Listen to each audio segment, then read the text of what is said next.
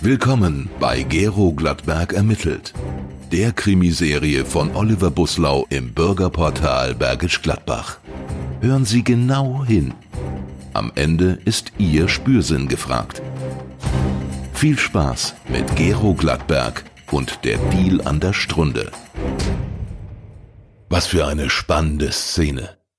Gero Gladbergs Finger rasten nur so über die Tastatur. In seinem neuesten bergischen Krimi war er gerade an einer spannenden Verfolgungsjagd angelangt. Der Täter hatte soeben versucht, eine Zeugin zu überfallen. Der Ermittler war ihr gerade noch rechtzeitig zu Hilfe gekommen und jetzt verfolgte er den Bösewicht zu Fuß das Milchborntal hinauf. Da, der Täter war gestürzt. Jetzt war es nur noch eine Sache von Sekunden, bis das Telefon klingelte. Fluchend schob Gladberg die Tastatur weg.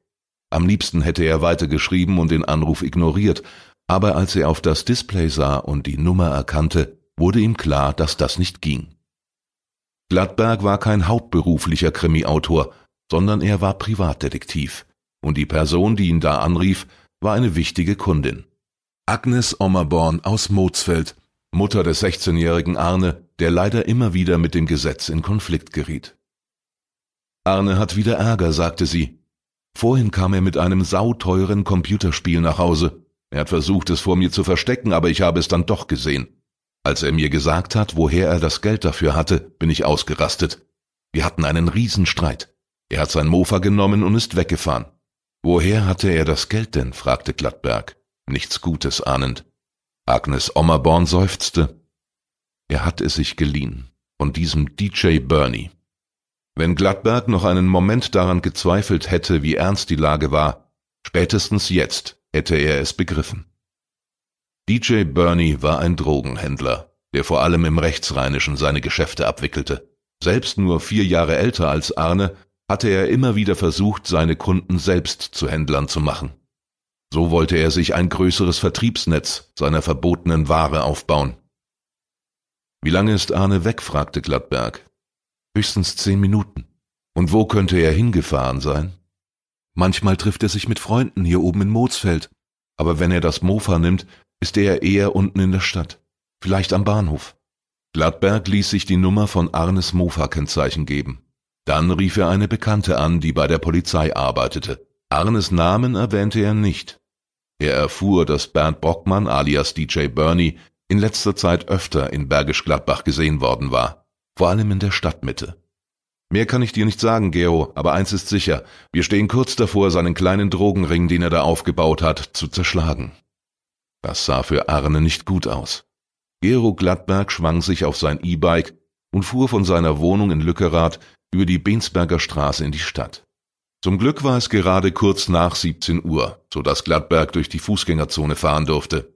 Immer wieder hielt er Ausschau nach Agnes Ommerborns Sohn und dessen Mofa, bis er das Zweirad an der Stadtbibliothek stehen sah.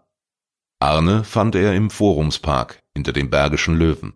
Als Gladberg ihn sah, erhob er sich gerade von der obersten Stufe neben der Strunde. Offenbar hatte er dort gesessen. Er war allein. Deine Mutter macht sich Sorgen um dich, sagte Gladberg. Außerdem riskierst du Ärger mit der Polizei, wenn du dich weiter mit Typen wie DJ Bernie einlässt. Hat er dir wirklich das Geld für das Computerspiel geliehen? Meine Mutter versteht überhaupt nichts, schimpfte Arne. Sie glaubt einfach nicht, dass Bernie eigentlich ein super Typ ist. Er hat mir das Geld gegeben, aber ohne Hintergedanken. Er weiß ja, dass er es zurückbekommt. Gladberg sah sich um. Von DJ Bernie war nichts zu sehen. Trotzdem war es besser, wenn sie nicht hier blieben. Ich schlage vor, wir gehen einen Kaffee trinken und dann erklärst du mir das genauer, schlug Gladberg vor. Ich lade dich natürlich ein. Kurz darauf hatten sie sich in der Bäckerei Lob mit Kaffee versorgt und spazierten mit ihren Bechern zum Buchmühlenpark. Da gibt's nichts zu erklären, sagte Arne, Bernie hat mir genau die Summe geliehen, die ich in zwei Wochen sowieso von meinen Großeltern kriege, zum Geburtstag. Das ist alles. Mit Drogen habe ich nichts zu tun. Gero Glattberg nickte. Das klang irgendwie einleuchtend, aber plötzlich brummte sein Handy. Es war seine Kontaktfrau von der Polizei. Nur weil du es bist, sagte sie. Eine weitere Information. DJ Bernie ist gerade festgenommen worden, an der Villa Zanders. Die Kollegen haben ihn fast zwei Stunden beobachtet. Dann hat er sich wohl irgendwie seltsam verhalten und sie haben zugegriffen. Leider hat es nicht funktioniert. Bernie hatte keine Ware dabei. Ist er die ganze Zeit an der Villa gewesen? Ja, seit mindestens anderthalb Stunden. Wieso fragst du? Nur so. Gladberg verabschiedete sich, steckte das Handy weg und auf einmal fiel ihm auf, dass Arnes enge Jeansjacke an der Brust eigenartig ausgebeult war. Mit einer schnellen Bewegung griff er dem Jungen in die Innentasche und hatte plötzlich eine Klarsichttüte in der Hand. Darin befanden sich etwa ein Dutzend bläuliche Pillen. Arne wurde blass. Du hast also nichts mit Drogen zu tun, sagte Gero Gladberg und konnte seinen Ärger kaum im Zaum halten. Los, gehen wir. Wohin? fragte Arne. Zur Polizei natürlich. Sie haben Bernie an der Villa Zanders verhaftet. Sie haben aber nichts bei ihm gefunden. Damit das so ist, hat er dir sein Zeug gegeben. Oder du hast es aus einem Versteck geholt, und dafür hat er dich bezahlt. Willst du das etwa abstreiten? Nein, rief Arne erschrocken, das heißt ja, aber es war doch ganz anders. Und wie? Der Junge suchte nach Worten. Ich hatte mich mit meiner Mutter zerstritten, dann bin ich hergefahren, um meinen Kumpel zu treffen. Bernie? Nein, jemanden aus meiner Klasse. Ich kann Ihnen die SMS zeigen. Er schrieb mir dann, er hätte keine Zeit. Er wollte sein Handy hervorziehen, aber Gladberg stoppte ihn. Erzähl weiter, sagte er. Ich war aber schon am Forumspark. Ich setzte mich auf die Stufen, wo sie mich getroffen haben. Ich hatte überlegt, was ich machen soll. Und wie ich so auf die Stründe gucke, kam durch das Gitter was angeschwommen. Ein weißes Päckchen aus Styropor. Es blieb genau vor mir hängen. Rein aus Neugierde habe ich es rausgeholt, und da war das Säckchen mit den Pillen drin. Es kann sein, dass es Bernie gehört. Wahrscheinlich hatte er es an der Villa in den Bach geworfen. Du meinst, er hat es die Strunde entlang geschickt, damit es jemand anders entgegennimmt? Arne nickte. Für mich war es jedenfalls nicht bestimmt. Aber Sie wissen ja, dass Drogenhändler ihr Zeug manchmal auf sehr abenteuerliche Weise verstecken. Es war mein Pech, dass ich so neugierig war, aber als Sie kamen, wollte ich gerade zur Polizei gehen. Ich schwöre es. Auch wenn ich Bernie damit reingerissen hätte. Das hat ja mit dem Geld, das er mir geliehen hat, nichts zu tun. Nächste Woche kriegt er es zurück. Eigentlich ist es ja sogar gut, dass ich das Zeug gefunden habe. Die Polizei müsste mir dankbar sein.